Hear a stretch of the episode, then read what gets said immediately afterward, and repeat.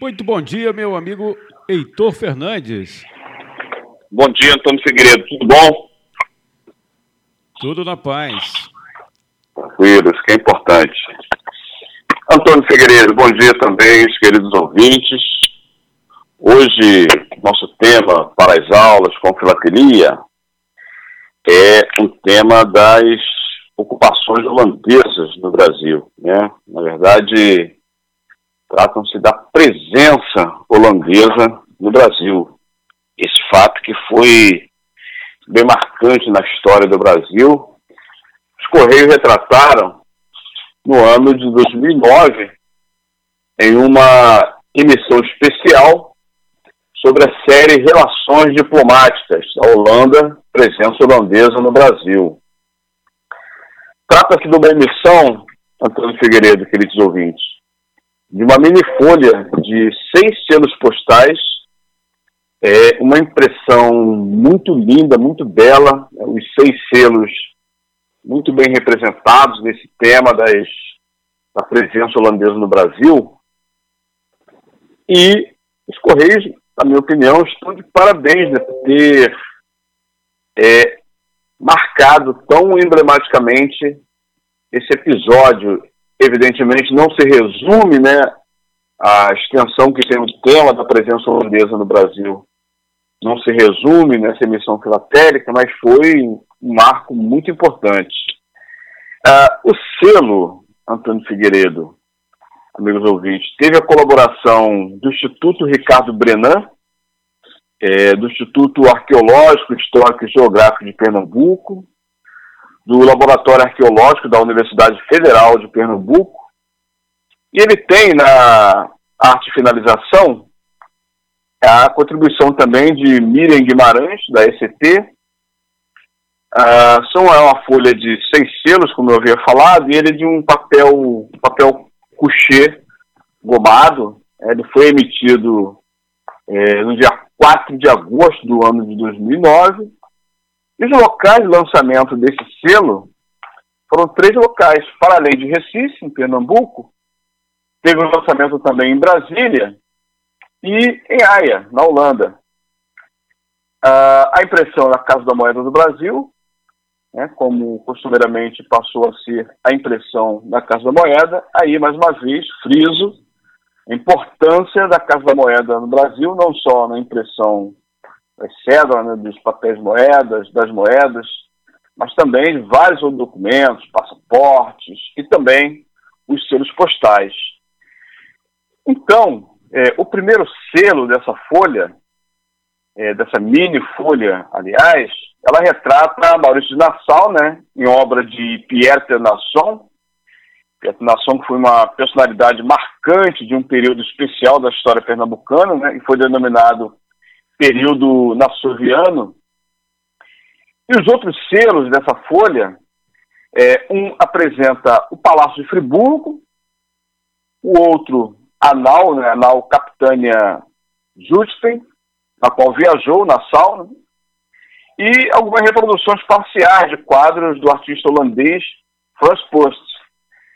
É, os selos apresentam-se os cachimbos holandeses que foram achados em escavações né, no Forte Orange, e duas fotografias que mostram o Palácio do Campo das Princesas, idealizado em 1786, atual centro administrativo né, do governo estadual de Pernambuco, é, que é próximo ali de onde se situava o Palácio de Friburgo, sede do governo do período holandês, e ainda a Rua Aurora, que fica às margens do rio Capibaribe, onde se destaca um conjunto arquitetônico de sobrados do século XIX, que reporta muito bem ao Recife antigo. Né?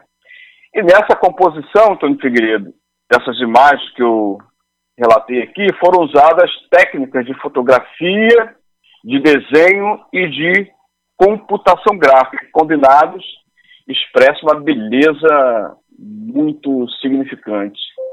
Quem não conhece ainda a Folha, é, incentivo a conhecer.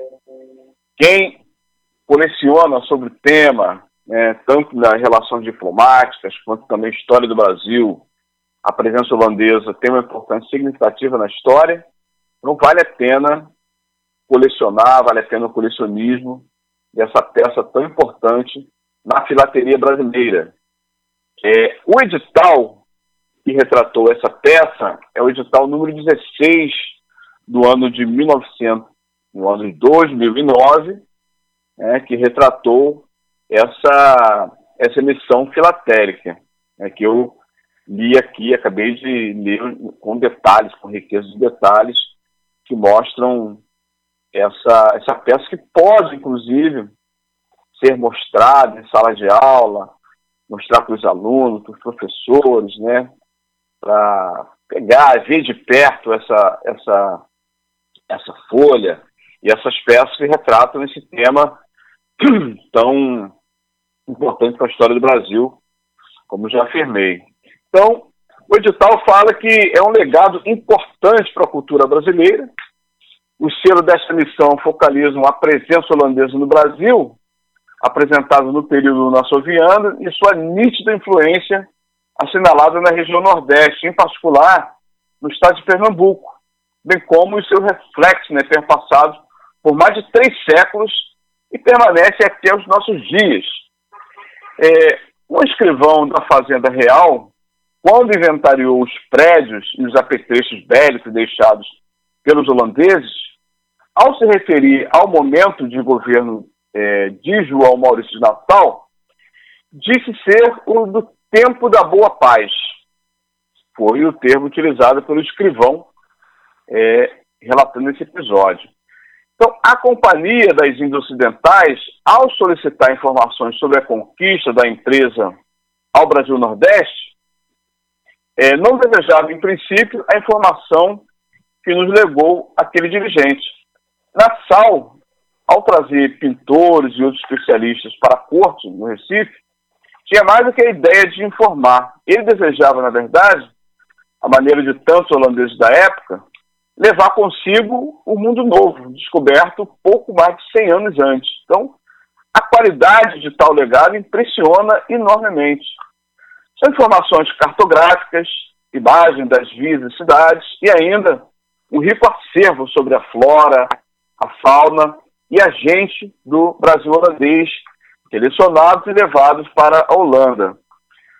Então, o Nassau, é, João Maurício Nassau, ele se tornou um personagem tão importante daqueles 24 anos da ocupação holandesa que chega a ser confundido né, com esse próprio domínio em termos de, de cultura. A valorização daquele legado começou no século XIX e se acentuou no século XX, criando é, criando-se com tal efeito uma tríade de estudiosos do período a ponto de se tornar um dos temas preferidos, né, em face da sua natureza cultural, relevando às vezes aqueles voltados à economia e às finanças. Então, por tais razões, a influência holandesa merece ser destacada no, é, no cerne da história brasileira, né? não somente sobre o aspecto econômico, mas principalmente pelo aspecto cultural, o que propicia uma melhor compreensão do Nordeste do nosso país. É, o Instituto Arqueológico, Histórico e Geográfico Pernambucano é, comemora esse período histórico sob uma ótica da cultura brasileira e a sua relação com a cultura holandesa, né, marcantemente é, presente à época do domínio holandês. Né? Então, esse é o resumo do edital é, da relação diplomática da Holanda, na presença holandesa no Brasil, que foi assinado, apresentado pelo José Luiz Mota Menezes, à época dirigente lá do Instituto Arqueológico, Histórico e Geográfico de Pernambuco, que muito contribuiu né, para a historiografia, contribui né, para a historiografia e também para essa emissão filatélica. Né? Então, é, as invasões, as invasões holandesas no Brasil, Antônio, queridos ouvintes, isso se refere a um projeto de ocupação do Nordeste né, pela Companhia Holandesa das Índias Ocidentais durante o século XVII. E as invasões eles foram o maior conflito político-militar na colônia, né, embora concentradas no atual Nordeste, não se resumiram a um episódio meramente regional. Né. Teve antecedentes, inclusive em outras regiões, né? E fizeram parte de, das relações internacionais entre estados europeus. Né? Foi uma luta pelo controle do açúcar, bem como das fontes de suprimento de escravos, né? E havia e houve, aliás, duas frentes interligadas, embora distantes, o Brasil e a África. E a resistência ela foi caracterizada por um esforço financeiro e militar baseado em recursos locais e externos. Né? Os recursos levantados na colônia representavam, à época, dois terços dos gastos, né? entre 1630 e 1637, com tropas majoritariamente europeias, quase, quase a totalidade do gasto entre 1644 e 1654, ou seja, uma década, foi com tropas é, majoritariamente pernambucanas. Embora não é aceito por alguns, pode-se falar que no surgimento de um sentimento de nacionalismo brasileiro. Alguns historiadores, estudiosos falam desse sentimento, né? E teve um destaque na, nas batalhas, que foi a Batalha dos Guararapes, né, que resultou na vitória desse, entre aspas, exército patriota, integrado por combatentes de três raças dominantes. Né? Porém, foi uma a resistência, com certeza, foi um marco do, do nativismo no Brasil. Então, outro tema que remete também ao estudo é a Batalha dos Guararapes, né, que foi uma batalha que teve foi travada em dois confrontos. Primeiro, em abril de 1648 e depois em fevereiro do ano seguinte, em 1649, entre o exército da Holanda e os defensores do Império Português, né, ali no Morro dos Guararapes, né, então capitania de Pernambuco, atual Jaboatão dos Guararapes, município da região metropolitana do Recife, no, no estado de Pernambuco. Então, a dupla vitória portuguesa nos Montes do Guararapes é considerado o episódio decisivo né, da insurreição pernambucana também por vezes referida como Guerra da Luz Divina, né, que foi um movimento contra o domínio holandês nessa capitania de Pernambuco. Né. Ah, e essa insurreição pernambucana ele pôs fim, de uma vez por todas, às invasões holandesas do Brasil, e ao chamado, entre aspas, Brasil holandês, também conhecido como Nova Holanda para os holandeses. Nova Holanda, inclusive, é um, é um nome né, de uma região ali na, na, na Maré, também naquela região próxima Maré, aqui no Rio de Janeiro. É, então, a assinatura da capitulação neerlandesa deu, se deu em 1654, no Recife, de onde partiram os últimos navios batatos em direção à Europa. Né? A data do primeiro confronto em abril de 1648, dia 19 de abril, no qual a tropa adversária dos neerlandeses era formada majoritariamente por brasileiros, né, brancos, negros, ameríndios, é, com o objetivo comum de expulsar o invasor estrangeiro, é considerada o início da construção da nacionalidade brasileira, onde foi adotada oficialmente como o dia do surgimento do Exército Brasileiro. Também tem essa conotação. Então teve o primeiro confronto, o segundo confronto, teve perdas holandesas, né, várias perdas portuguesas também, na Batalha dos Guararapes. Foi um episódio bastante importante que merece ser bastante estudado. Então, essa emissão filatélica, ela propicia que possamos estudar esses episódios, tanto das invasões holandesas de um modo geral, mas também sobre a Batalha dos Guararapes. E também sobre os antecedentes, né, o saque do Recife, que teve em 1595, a expedição, várias expedições, né, destaco duas, a de Van Norte e a expedição de Van Spielberger, é, e também da chamada Amazônia Neerlandesa. E podemos também dividir né, esse estudo em periodizações. A invasão de Salvador, que foi de 1624 e 1625, nesses dois anos. Né? A invasão ah, de Olinda de Recife, de 1630 a 1654, né? da resistência, o consulado nasoviano, a insurreição pernambucana, a capitulação irlandesa, né? E toda essa herança genética e cultural né, que merece ser bastante estudada. A expedição Van Norte foi no, nesse contexto da União Ibérica, né, que ocorreu a expedição desse almirante, né, Olivier Van Norte. É, ele teve uma passagem pela costa do Brasil toda, né, como alguns autores já retrataram, e ele tentou, Antônio Figueiredo e amigos ouvintes, a invasão da Baía de Guanabara, aqui tão próximo a nós, né? A invasão, ela, essa esquadra do, do Van Nossa, ela partiu lá de Roterdã, nos Países Baixos, né?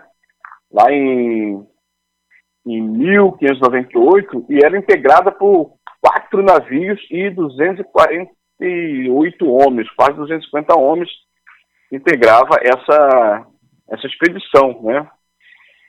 É, essa, essa, essa esquadra, inclusive, ela teve um, ela padeceu né, de uma doença de escorbuto à época.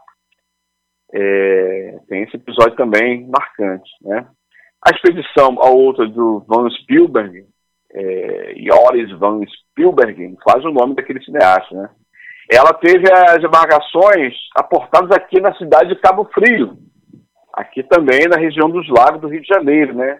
Onde enfrentou a resistência portuguesa ao tentar reabastecer lá em fevereiro de 1615. Então, essa riqueza de detalhes tão próxima aqui a nós, que foram ah, os episódios antecedentes né, à invasão holandesa ali no, no Nordeste, né?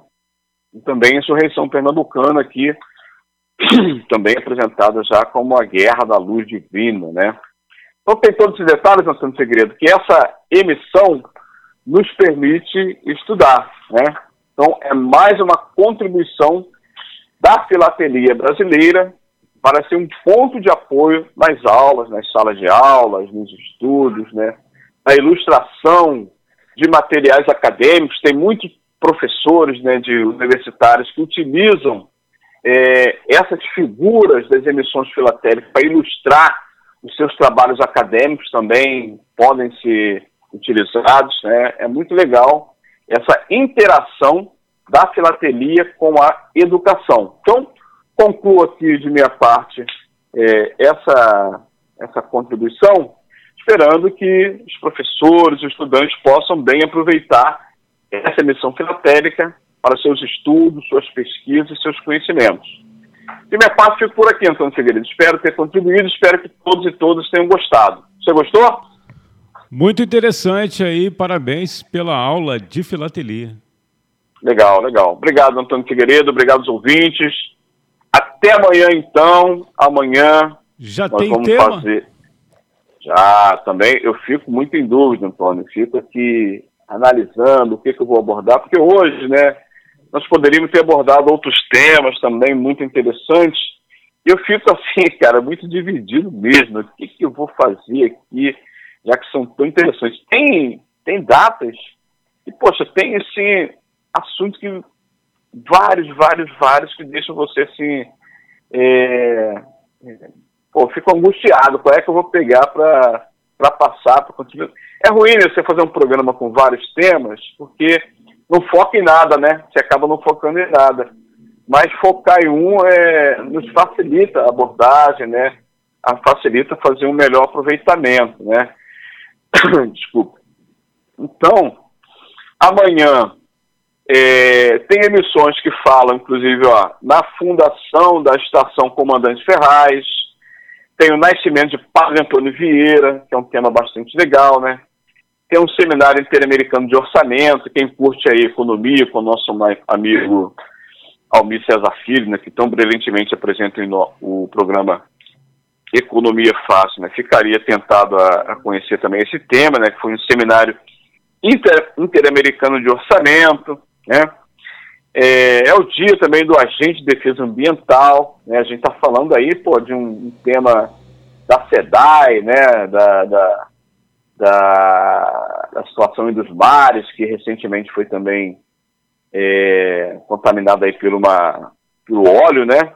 Então, é um dia do agente de defesa ambiental, a gente poderia abordar, né, contemporizar, né, contextualizar com esse tema aí tão é, tão marcante na história da água do Rio de Janeiro, na situação de Minas Gerais. É... Então, Antônio, eu fico, fico muito dividido, mas até logo mais eu vou decidir informar para o nosso ouvinte, nosso amigo. Além também, Antônio Figueiredo, é um dia, dia dos catadores de lixo. São profissionais muito significativos né, para a saúde pública, para a saúde preventiva, é, catadores de lixo, né, que fazem no dia a dia a limpeza nas cidades. Eles merecem muito respeito e muita admiração. Então, também fico tentado a marcar esse dia. A Assembleia Legislativa do Rio de Janeiro é, oficializou esse dia no calendário estadual, né? E também, nos dias 6 do 2, é o dia de Dandara e da consciência da mulher negra um tema muito interessante que a Assembleia Legislativa do Rio de Janeiro também já colocou esse dia no seu calendário oficial.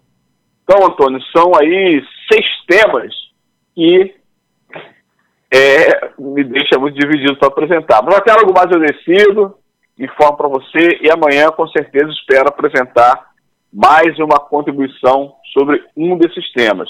Se algum ouvinte quiser sugerir, é, fique bem à vontade. No nosso WhatsApp, né, Antônio? Você pode repetir o WhatsApp para os ouvintes aí, já deixar né, na agenda do seu telefone celular, que facilita o contato com a rádio, né? Repete aí, Antônio, para nós o, o, é o, o WhatsApp da Web Rádio Censura Livre.